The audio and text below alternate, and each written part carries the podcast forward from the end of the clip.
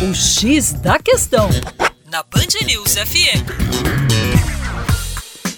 Olá, ouvinte Band News, como vai? Tudo bem? Com você, o Juninho Lopes, professor de Geografia aqui do Terra Negra. E olha só, na nossa coluna X da Questão hoje, a abordagem é sobre as monarquias no mundo.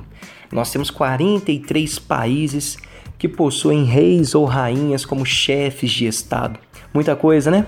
No entanto, existem algumas diferenças entre essas várias monarquias. Temos o sistema monárquico absoluto, sistema em que o monarca ou o rei exerce o poder absoluto, concentrando o papel dos três poderes: legislativo, executivo e judiciário. Isso acontece, por exemplo, lá na Arábia Saudita e também no Catar.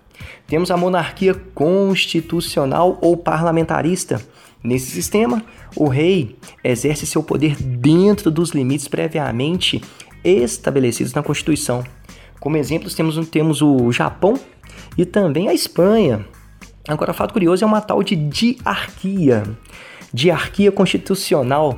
Nesse caso, o poder é dividido entre os dois chefes de Estado. Um deles tem que ser o monarca, por isso uma monarquia.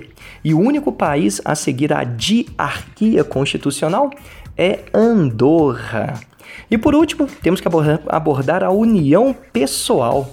Nesse caso, o chefe de Estado ocupa essa posição em dois ou mais países, que continuam sendo independentes, que fique claro, tá? Com suas próprias estruturas jurídicas, mas são unidos pela figura do monarca. Como grande exemplo, nós temos as ex-colônias do Reino Unido, como Austrália, Jamaica e Canadá. Tá aí quatro tipos de monarquias. Para mais, acesse youtube.com barra Terra Negra. Um grande abraço e até logo!